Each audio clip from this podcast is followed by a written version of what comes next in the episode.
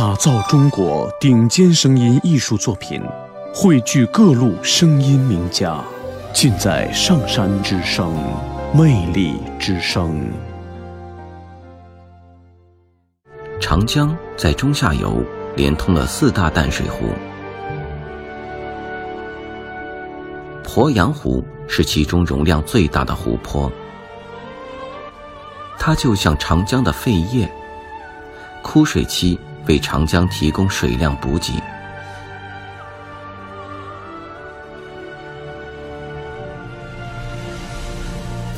而当洪水到来时。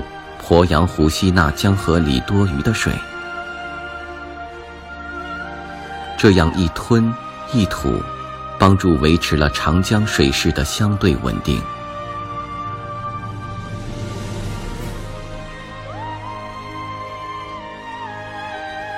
在洪水期的鄱阳湖上，人们可以看到几座古建筑露出水面。事实上，他们建在一个叫洛星墩的湖中小岛上。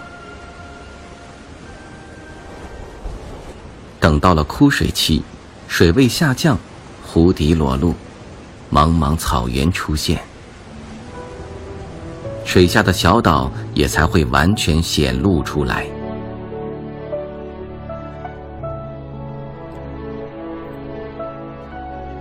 鄱阳湖是什么样子？取决于人们在什么季节看到它。这是一条穿过鄱阳湖的水上公路。